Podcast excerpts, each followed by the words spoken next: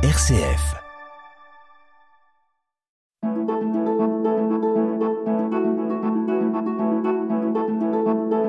Itinéraire. RCF.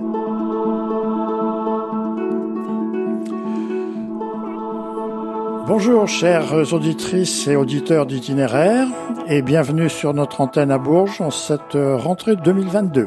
Bonjour Claire. Bonjour Auguste. Nous sommes en compagnie de Clément Brelot qui a bien voulu accepter notre invitation. Merci Clément et bonjour. Bonjour. Bonjour euh, Clément. Vous êtes euh, le responsable, l'épicerie solidaire de Bourges Nord. Vous nous direz combien vous avez de, de, salariés avec vous, de bénévoles. Enfin voilà, nous présenter un petit peu cette activité sur un quartier nord de Bourges. Bonjour à tous, je m'appelle Clément Brelot, j'ai 38 ans. Donc moi j'ai fait de la recherche économique, un master euh, en économie du développement à 50 ans en Yvelines. Des difficultés pour trouver un travail dans Oui. le domaine. Je reviens chez mes parents à Bourges, je cherche du travail dans le monde entier. Et qu'est-ce que je vois? Une annonce à l'épicerie solidaire. Je postule en disant bon, pourquoi pas en attendant. C'était une offre de six mois. Et finalement, j'ai découvert un monde qui m'a passionné. Euh, Et c'était en quelle année ça en 2012. Donc ça fait 10 ans. Oui, voilà. Bah, J'avais pas fêté l'anniversaire, Va j'avais pas réfléchi. Et donc à l'époque, l'épicerie euh, solidaire euh, était pas ce qu'elle est aujourd'hui, mais elle avait déjà des belles bases. Et donc c'est un endroit qui permet aux familles de Bourges Nord de les aider à titre alimentaire en réalisant des économies, puisqu'elles ont accès à des produits quatre fois moins chers que le commerce traditionnel. Donc le principe c'est bien une vente de produits, ça n'est pas un don. Exactement, il y a ce qu'on appelle la réciprocité, c'est la forme moderne de l'aide alimentaire. Elles peuvent acheter des produits alimentaires et d'hygiène aussi, on pense aux produits euh, pour bébés aussi. Donc comme je vous disais, à 25% du prix du commerce. Et donc c'est un outil budgétaire qui permet vraiment de réaliser des économies pour financer quelque chose. D'accord, donc ça inclut qu'il y a une durée dans le dans l'adhésion. Mais comment se passe l'adhésion d'une personne? Alors l'adhésion d'une personne, qu'il s'agit d'adhérents à ce moment-là. alors on n'a pas le terme en fait. Non, pas- on l'a pas vraiment réfléchi, c'est quelque chose qu'on... On a parlé d'adhérents, bénéficiaires, on peut même parler de clients. Moi, j'aime bien parler de familles accueillies. Bourges-Nord est un quartier prioritaire de la ville. Oui, parlez-nous par un petit peu de l'INSEE. ce, de ce quartier-là, parce que c'est un quartier nord. Alors les quartiers nord de, de grandes villes ou de villes moyennes, c'est toujours des quartiers d'habitat collectif, et quelquefois avec une séparation de la ville, quelquefois avec euh, un taux de chômage élevé. Je pense que c'est peut-être le, le cas aussi par rapport à Alors malheureusement, oui, les chiffres sont vraiment pas terribles en termes socio-économiques, puisqu'on est en dessous de, de la moyenne nationale, que ce soit en taux de pauvreté, au niveau en termes de revenus. Ils représentent presque Bourges-Nord 10 000 habitants. Donc comparé au reste de la ville, c'est important. Il y a un autre quartier prioritaire de la ville, c'est Bourges-Sud, c'est le Val d'Oron avec d'autres difficultés aussi, se concentrent dans ces quartiers euh, beaucoup de difficultés avec des indicateurs de chômage, de personnes handicapées, de femmes seules, de personnes sans véhicule, etc., etc., du logement social important. Malgré tout, il y a un sentiment de bien vivre quand même dans ces quartiers. Pourquoi? Parce qu'il est quand même, il existe encore une mixité, que ce soit sociale, au niveau des origines, qui les gens arrivent quand même à vivre ensemble. Il existe euh, pas mal de structures associatives. Donc finalement, Bourges est très riche en associations comparé à d'autres territoires. Itinéraire. Sur RCF. Itinéraire. Ce caractère de bien vivre, c'est une réputation que l'on entend à Bourges. Mais je pense que si, oui. si, oui. Mais c'est mélangé. Il y a aussi des personnes qui redoutent ce, ce Oui, c'est un quartier longtemps où les gens ne mettaient pas les pieds. Il y avait la ligne de chemin de fer qui faisait la séparation, hein, vraiment. Euh, Après, il y a eu des passerelles quand même. Euh, Mais encore aujourd'hui, il y a des, des mauvaises images de délinquance, de peur et tout ça. Il y a sûrement de la délinquance. Nous, on n'en voit pas dans la journée, pas tant que ça. Il y a Par contre, il y a beaucoup de petites incivilités, voilà, qui embêtent le voisinage. Je pense au bruit, au feu, ces choses comme ça. Donc, en fait, c'est comme tout. Euh, si on a la malchance de vivre à côté d'un de voisins bruyants ou qu'on a des complications, la vie est difficile. Mais il y a des résidences ou des immeubles d'immeubles où ça se passe bien. C'est assez mixte, en fait, aussi. Voilà, quand on parle de, de bien vivre, on entend aussi très souvent dire les gens se, se connaissent. Il y a quelque chose qui a un aspect communautaire. Des personnes qui habitent la chancellerie ou les Gibions, puisque ce sont les, les deux quartiers de, de Bourges-Nord, ne veulent pas aller habiter ailleurs. Oui, je pense que c'est une réalité. Donc, notamment, là, il y a dans Gibjon, il y a une grosse euh, renouvellement urbain avec la démolition de pas mal d'immeubles. Et se pose où vont aller ces gens. Et beaucoup de gens veulent rester dans les, dans les quartiers nord. Il y a quand même des lieux de vie, je pense, je pense aux associations. Parce qu'il y a d'autres choses, par contre, qui sont plus défaillantes. Je pense aux infrastructures, aux parcs, aux, aux jeux pour enfants, quand même, c'est vieillissant et des endroits où c'est assez pauvre. Parce qu'il y a beaucoup d'enfants à Bourges-Nord. Il n'y en a pas plus qu'ailleurs. Déjà, j'ai pas les chiffres, je pourrais pas vous le dire, mais c'est vrai que Bourges-Nord est une terre d'accueil. Oui. Euh, moi, j'ai déjà dit à la municipalité que, vous avez- que la- Bourges accueille la précarité, malheureusement. Enfin, malheureusement, c'est comme ça. On parle que Bourges, il y a une, il y a une baisse de la démographie, mais alors moi, j'ai pas les chiffres, hein, c'est du ressenti. Mais on voit beaucoup de familles qui s'installent à Bourges, que ce soit des familles d'outre-mer, Guyane, Martinique, Guadeloupe, etc. Euh, des familles qui viennent de régions parisiennes ou qui viennent se réfugier un peu à Bourges, soit parce qu'ils ont une connaissance. C'est vrai que, euh, moi je le dis toujours, quand on est en galère, il vaut mieux être à Bourges qu'en région parisienne, Orléans, Tours. Les loyers sont moins chers, les transports, la ville est quand même à l'échelle humaine, donc pour les enfants c'est intéressant. Après se pose la question de l'emploi. Et on a aussi, il y a eu depuis 2015 une vague migratoire importante qui est due à l'accueil de nombreux demandeurs d'asile suite à la, la volonté euh, nationale de répartir les migrants après le, problème de la jungle de Calais. Et donc on a vu, bah, nous à l'épicerie on le voit clairement parce qu'on a deux CADA, Saint-François et Adoma, et on, a des demandes régulièrement. Les CADA, c'est le centre d'accueil D'accueil des demandeurs d'asile, c'est l'hébergement. Voilà. Et les deux sont situés dans les quartiers. Et on a vu énormément de demandeurs d'asile passer. Et donc, certains, par chance, qu'on puisse s'installer. Beaucoup restent aussi dans les quartiers, finalement.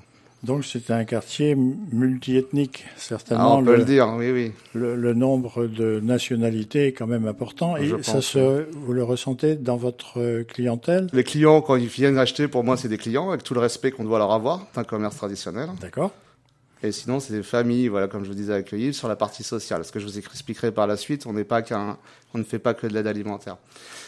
Et dans mon bureau, j'ai une map monde qui peut s'effacer là, et on a fait le monde entier avec les gens qui sont venus. Et on a tous les continents.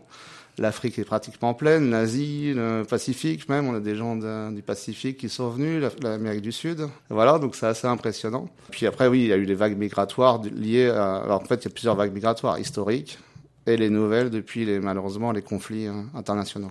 Ben, Vous nous parlerez un petit peu tout à l'heure de l'Ukraine. On va faire une petite pause musicale et puis on se retrouve. Vous avez choisi Alors j'ai choisi euh, Clandestino de Manu Chao.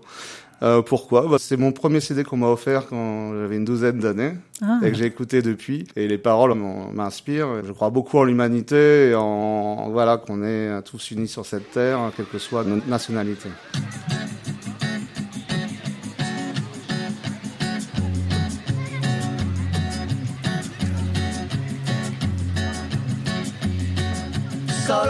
Con mi pena, sola va mi condena. Correré mi destino para burlar la ley, perdido en el corazón de la grande Babilón. Me dicen el clandestino por no llevar papel. Pa' una ciudad del norte yo me fui a trabajar. Mi vida la dejé Ceuta y Gibraltar. Soy una raya en el mar, fantasma en la ciudad. Mi vida va prohibida, dice la autoridad. Solo voy con mi pena, sola va mi condena. Correré mi destino por no llevar papel, perdido en el corazón de la grande Babilón. Me dicen el clandestino, yo soy el quebra ley. Mano negra clandestina, peruano clandestino, africano clandestino, marihuana ilegal.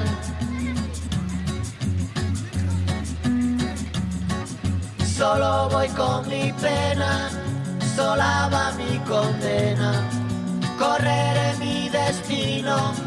Para burlar la ley, perdido en el corazón de la grande Babilón. Me dicen el clandestino por no llevar papel. Argelino clandestino, nigeriano clandestino, boliviano clandestino, mano negra ilegal. شوف الله يخليك اذا ما اذا ما تساليت اذا ما تدوز السوق شوف داك السماء في اليمين الشمال ديالك راه كنقول راه شي ناس يمشيو لموريتانيا ويجي معاهم باش يلقى يزيد راه غادي يعطيو واحد هذا واحد RCF. Itinéraire. Vous êtes sur euh, Itinéraire. Nous sommes avec Clément Brelot, qui est le responsable de la l'épicerie solidaire de, de Bourges-Nord. Vous nous avez présenté un petit peu le, le quartier vous-même. Parlez-nous un petit peu de ces familles accueillies. Parce que j'aime bien le, terme que vous employez pour les personnes qui viennent vous rencontrer et qui forment une petite euh, communauté aussi. Parce que vous n'avez pas que la vente de produits. Exactement. Donc pour reprendre un peu la conversation de tout à l'heure, ça va répondre à, cette question. Deux critères pour venir à l'épicerie, habiter Bourges-Nord, qu'on a bien détaillé, et venir pour financer un projet personnel établi par le travailleur social. Donc c'est toujours sur l'orientation d'un travailleur social. Un projet personnel, c'est souvent autour de l'installation, donc par exemple acheter un meuble, ça peut être autour de formation, permis de conduire, etc. Mais aussi malheureusement beaucoup sur le domaine budgétaire. Résorber un découvert bancaire, payer une dette, un retard de loyer, des impôts, etc., etc. Pourquoi? Parce que comme je vous ai dit tout à l'heure, on est un outil budgétaire. Et donc, en venant à l'épicerie, ils vont économiser. S'ils achètent euh, pour 20 euros, ça aurait coûté 60 euros dans le commerce. Et donc, il y a 40 euros qui ont été économisés. Voilà, c'est théorique, hein, bien sûr. Est-ce qu'ils vous formulent le projet qui est Alors, le leur euh, ça, c'est le travail des travailleurs sociaux. Donc, ils nous Avant, envoient un voilà. dossier. Donc, il y a une description, ce qu'on appelle un rapport social qui nous explique la situation. C'est vraiment euh, la philosophie des, des- des épiceries sociales maintenant ou solidaires. C'est on vient pour quelque chose. Moi, je dis toujours, c'est pour améliorer le quotidien. Pour répondre aussi à la question de tout à l'heure, on est en moyenne sur des périodes de 4 mois, renouvelables deux fois, ce qui fait un an maximum. Pas plus, parce que sinon, euh, il faut permettre à d'autres familles de venir et on peut pas habituer trop long- longtemps les gens. On est juste un tremplin, un an c'est beaucoup, qui permet à ces familles de se relever, de pas s'enfoncer Mhm. ou d'avancer dans la vie. Le rapport social est fait par l'assistante sociale. Après, on a des entretiens régulièrement avec ces familles qui nous permettent quand même de faire un point sur leur situation et détecter d'autres difficultés. Donc nos familles, c'est qui? Généralement, les gens ont plus de 18 ans, hein, Mhm. par définition. On a tout âge, toute situation. Parce que vous avez une proportion importante de familles nombreuses, enfin Oui, quand nombreuses même. avec plusieurs enfants, disons, ou une famille monoparentale aussi. Alors oui, Ou ça- de jeunes adultes. Comme je vous disais tout à l'heure, en Mhm. fait, on retrouve les- finalement les statistiques des quartiers prioritaires de la ville, donc un- une représentation importante de familles monoparentales, Mhm. souvent des femmes, euh, très souvent des femmes, mais il y a quand même des familles monoparentales qui sont gérées par des hommes. On a des personnes âgées et un chiffre important aussi, c'est l'inverse, euh, des familles, euh, euh, c'est les familles, euh, on s'appelle les personnes isolées. Euh, pareil, le territoire berruyer, il y a beaucoup de familles isolées, donc c'est des gens seuls, avec Personnes tout, isolées. Est-ce que c'est avec tout l'impact que ça a au niveau euh, Mhm. santé mentale, etc. une classe d'âge aussi C'est plus des personnes âgées, ces personnes isolées Ah, ou... pas forcément. Pas Il y forcément. a beaucoup de jeunes aussi, de, qui Mm. ont, euh, entre 20 et 40 ans aussi. Et je me demandais si le travailleur social pouvait être une assistante sociale de lycée, par exemple. Euh, oui, mais c'est plutôt rare. C'est rare. Ouais, a généralement les assistantes sociales des, du conseil départemental. Donc voilà, un public assez varié. Donc il n'y a pas de critères financiers. C'est-à-dire qu'on ne on dit pas il faut gagner du temps pour venir à l'épicerie. Puisqu'on a aussi beaucoup de gens à RSA, euh, AH, euh, chômage, hein, ce qu'on appelle aux minimaux sociaux, mais aussi des gens qui travaillent, euh, ce qu'on appelle les travailleurs pauvres, et donc des gens qui travaillent mais qui se retrouvent avec pas forcément l'aide qu'ils pourraient avoir parce qu'ils sont au-dessus des critères au niveau des assistantes sociales, mais qui se retrouvent avec des difficultés, notamment liées aux accidents de la vie. Hein, ça, c'est quelque chose qui est assez terrible. Euh, ça peut être une perte d'emploi, euh, des problèmes de santé, la perte d'un proche. Euh, voilà, il y a plein de choses qui font, qui rendent la vie difficile. Sur le plan des, des revenus dans ce quartier, puisque c'est un quartier majoritairement d'habitat collectif, au moins 40%, sinon 50%, ont des ressources qui sont inférieures à 1000 euros. Est-ce que vous refusez Alors, c'est très rare. C'est très rare. Le refus Enfin, être... le refus parce que, pour une question de, de place, hein, bien sûr. Alors, on évite parce qu'on s'est toujours donné moyens de s'agrandir. On était à 80 familles à mon arrivée en 2012. Oui. Euh, Par mois, aujourd'hui, on touche euh, pratiquement 350 familles. Ah oui. Donc voilà, c'est Ah vraiment, il faut venir voir, hein, ceux qui Ça- passent, euh, qui Mais- passent dans le quartier, vous demandez Monsieur Clément ou l'épicerie, vous allez nous trouver. Et donner une Euh, adresse quand même. 7 rue Jean Rameau, c'est euh, en face de la pharmacie. Et donc, Oui, et euh, en, en face de l'église Saint-Jean aussi, pour Exactement. ceux qui, qui connaissent un peu le quartier. euh, c'est pas donc loin. Vous pouvez venir voir, c'est assez impressionnant, c'est oui. beaucoup de flux, on va pas sortir sur le chiffre, mais c'est une centaine de passages par jour, c'est assez impressionnant. Pourquoi? Bah, Il y a une précarité qui s'installe, hein, clairement. Et nous, on s'est donné les moyens aussi d'accueillir ces familles. Ça veut dire que nos locaux sont agrandis, on a acquis des camions, on a plus de personnel, des frigos, etc. Pourquoi? C'est pas la, la course à faire du chiffre, mais c'est simplement répondre à une justice sociale et de ne pas favoriser certaines, certaines populations, mais de s'ouvrir au maximum. Et donc, du coup, il y a quand même eu peu de cas de refus historiquement, parce que les travailleurs sociaux font un très bon travail. Après, le refus peut être hors euh, secteur, c'est-à-dire qu'ils habitent un autre quartier de la ville, Mm. où le projet nous paraît pas cohérent, où il y a vraiment quelqu'un qui nous semble, hein, les revenus sont quand même importants, mais c'est quand même relativement rare. Est-ce qu'il arrive que personne qui a terminé la durée D'un an, vous avez dit Voilà, maximum. c'est ça, ouais. Mm. demande bah, de, de prolonger d'un an Bien sûr. Alors moi, avant, je faisais l'accompagnement social, c'est moi qui recevais les familles. Maintenant, on a recruté Asmena qui s'occupe euh, de cet accueil. Voilà, donc on connaît bien. C'est le moment le moins facile dans le bureau quand on le dit à la famille, c'est fini. Donc vous avez une personne qui est spécialisée. Qui reçoit les familles. Vous avez maintenant. combien de salariés dans On le... est quatre. Quatre salariés. Voilà. Et donc, on reçoit les familles, euh, je vous ai dit plusieurs fois dans l'année, pour voir où ils en sont rapidement, hein, qui permet d'orienter vers des partenaires, mais aussi pour annoncer cette fin et là et en faire un bilan. C'est pas le moment le plus facile. Donc, parfois, on a des deux demandes. Alors, ça pourrait être, ça pourrait dire, voilà, il me reste deux mois pour finir de payer cette facture. Allez, pourquoi pas? On vous donne deux mois, mais après, ça sera fini. Parce qu'il y a vraiment un- Mm. une fin. Mais s'ils nous disent, euh, voilà, j'ai une dette de 6 000 euros encore à payer, bah non, ça va rien servir de faire deux mois de plus. Malgré tout, on essaye d'être assez rigoureux sur cette règle. Sinon, on serait débordé rapidement et puis on ne serait pas juste vis-à-vis Voilà. d'autres. Et puis ça bloque tout. Exactement. Donc nous, on leur demande au moins un an d'interruption entre chaque euh, De- passage. demande. D'accord. En oui. retournant voir l'assistante sociale. Mais on a créé un système, c'est qu'on permet à- aux familles qui ont fini leurs droits de venir continuer d'acheter des fruits et légumes. Et on appelle ça les invités. Ah. Alors c'est un système qui est, qui est un peu particulier. Ouais, viennent, en fait, on avait du surstock. Hein, on reçoit beaucoup de produits de la banque alimentaire, donc ils peuvent pas gérer pile poil. euh, et donc les produits, les fruits et légumes, souvent on les reçoit sous forme de palettes. Et donc, euh, ce système permet à ces familles de continuer à venir en deuxième partie de vente, hein, pour pas occuper trop de place. Et eux, ça permet de continuer à acheter les produits qui sont finalement les plus chers, surtout en cette période, les fruits et légumes, et parfois d'autres produits qu'on a en surstock. Et ça permet de garder le lien avec ces familles. C'est assez intéressant. Vous avez aussi d'autres cordes à votre arc, si on peut dire. Oui. C'est-à-dire, il n'y a pas que l'alimentaire, il n'y a Non. pas que, enfin, l'alimentaire, c'est, on, C'est un outil, moi je vous le dis, je vous l'ai dit. Voilà, on devrait plus- plutôt parler de première nécessité, parce que il n'y a pas que l'alimentaire. Alors, Mais euh, vous avez aussi d'autres activités. Voilà, donc nous, en fait, la solidarité est un peu notre outil central. Avec l'aide alimentaire, malgré tout, le soutien alimentaire qui est, qui est le plus efficace au niveau budgétaire, mais on a d'autres objectifs de santé, puisque venir à l'épicerie permet d'améliorer sa santé, puisqu'on a accès à des produits euh, quotidiennement variés et en quantité. Des médicaments? Non, Non. non, non, Quand je disais améliorer la santé, par l'équilibre alimentaire. Ah bah simplement. oui, oui, Voilà, on peut manger à sa faim en venant. Hmm. Hein, la- la- les gens en précarité souvent se privent euh, sur l'alimentaire pour payer certaines factures. Mm. Et donc là, venir à l'épicerie, on retrouve l'accès l'accès à l'équilibre alimentaire.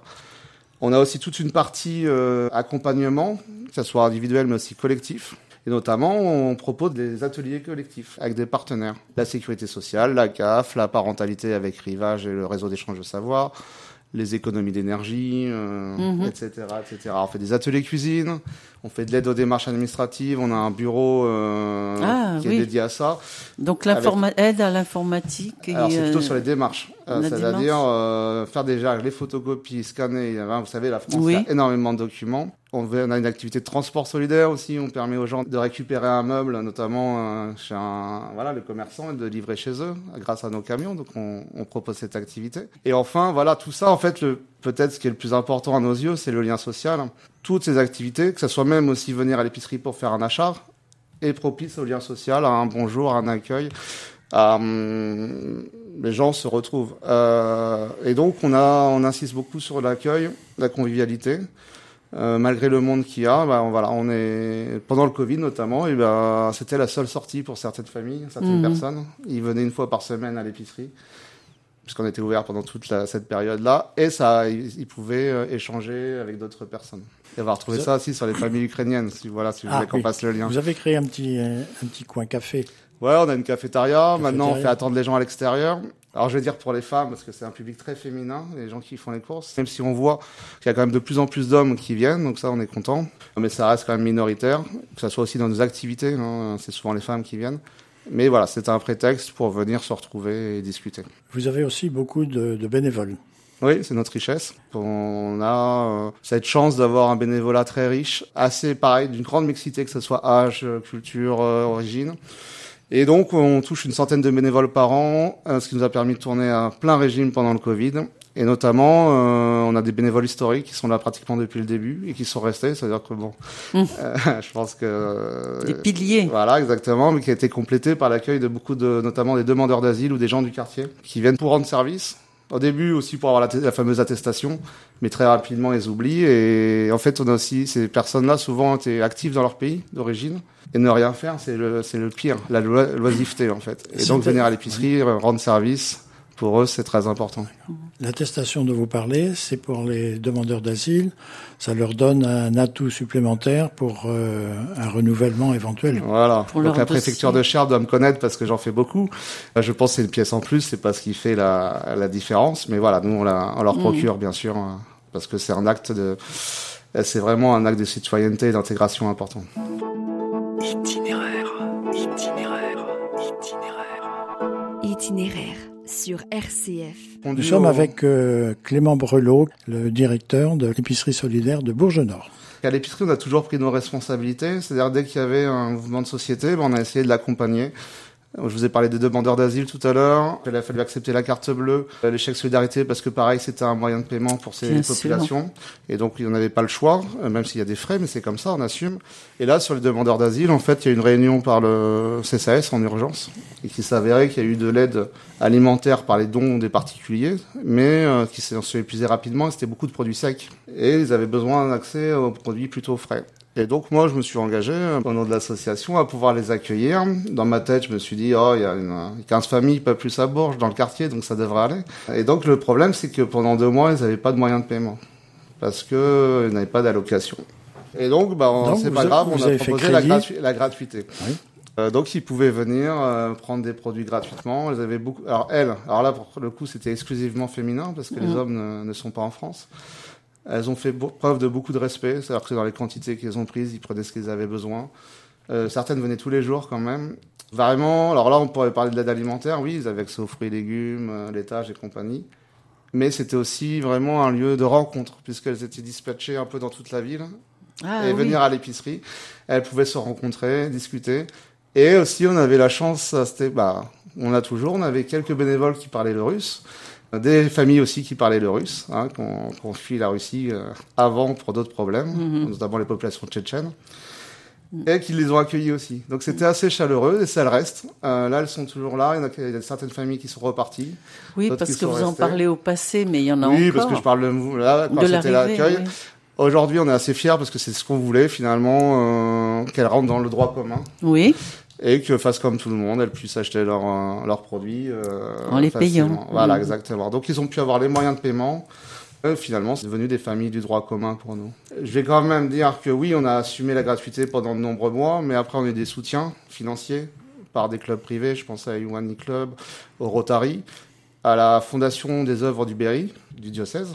Voilà, qui voulaient donner de l'argent en Ukraine, mais qu'ils ont, du coup, ils se sont dit, on va donner aussi Ah. à travers euh, les associations locales euh, de l'argent, plus le relais qui a quand même contribué. Comment Donc euh, avez- maintenant, on se retrouve à peu près à l'équilibre par rapport à- aux achats des familles et, et l'argent qui est revenu. Comment vous arrivez à équilibrer votre budget?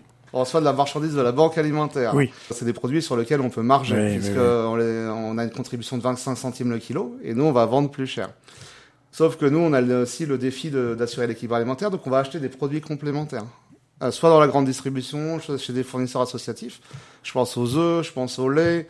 L'huile, on en a acheté, on n'en retrouve plus actuellement. Et donc, ces produits-là, on va perdre de l'argent dessus. Pareil, les couches, euh, les produits bébés, tout ça. C'est un jeu, voilà, c'est un équilibre entre la- la- les produits qu'on on marche dessus et ceux qu'on perd un petit peu. Malgré tout, on, on a des moyens de contrôle quand même. Après, on a des subventions publiques traditionnelles, hein, État, région, département, CAF, euh, La etc., ville la ville aussi Oui. par la politique de la ville aussi. On se retrouve à peu près à l'équilibre en fin d'année. On était longtemps excédentaire. L'année dernière, on était déficitaire. Et là, on va essayer d'équilibrer. Pour l'instant, on est à l'équilibre. Voilà. En fait, ce qui est le problématique, c'est la politique salariale. Dès qu'on prend un salarié de plus, c'est un peu juste. Voilà. Donc c'est là-dessus qu'il faut qu'on travaille. Et on a besoin. Par contre, on a besoin de, malgré qu'on a des bénévoles hein, très investis, il nous faut voilà au moins une personne pour seconder mon magasinier. Vous n'avez pas de problème de recrutement de, bénévoles? Non. Pourquoi? Bah ça, je pense que c'est aussi ma fierté. C'est-à-dire qu'un bénévole qui vient, je vous disais, il vient, il vient me voir. Euh, trois minutes après, il peut aller ramener un frigo au quatrième étage chez une dame. On va le mettre à la caisse à des postes de responsabilité, à la saisie informatique, rendu monnaie, voilà, en fonction de ses capacités, bien sûr, on analyse. Et très rapidement, il fait partie de la famille. Voilà. Moi, je le mets en action tout de suite. Alors que voilà, je sais que j'ai entendu dire dans certaines associations, il y a des rendez-vous, c'est compliqué. Cet accueil inconditionnel du bénévole fait qu'ils se sentent accueillis qu'ils reviennent rapidement. D'autres populations qu'on accueille énormément, c'est les stagiaires. Trouver un stage, c'est très compliqué, surtout pour les familles de Bourges-Nord. Et donc, on accueille énormément de stagiaires toute l'année. Des stagiaires de tous âges Tout âge. On avait historiquement plutôt des collégiens lycéens. et maintenant, en fait, il y a beaucoup de formations à Bourges d'adultes. Et donc, on accueille aussi euh, ces jeunes adultes, ou moins jeunes, sur, des reconversions professionnelles. Clément, il faudra que vous reveniez. Il n'y a pas de souci. D'abord, vous parlez avec enthousiasme de, cette épicerie. Pas que de l'épicerie, vous parlez enthousiasme de, de ceux qui y viennent. Ce que vous transmettez là, c'est la transmission d'un collectif. Bien sûr. Oui. Voilà, c'est ça qui est formidable. Donc, probablement que vous aurez à revenir parce que vous avez encore plein de choses à nous dire, mais on arrive au bout de notre émission. Merci en tout cas de votre présence et d'avoir accepté notre invitation. Ben, merci beaucoup, au plaisir de se revoir. C'est vrai que le format est court. Oui, on a beaucoup de choses à dire. C'est vrai que j'ai un contact, euh, voilà, je connais bien le public puisque rien que nos locaux, moi je suis pas dans un bureau au troisième étage, on est au sein de, mmh. tout ça et voilà, je, oui, j'ai beaucoup de passion dans mon travail. merci beaucoup. pour tout. merci. Et merci, et bravo à l'épicerie de Bourges-Nord. Merci.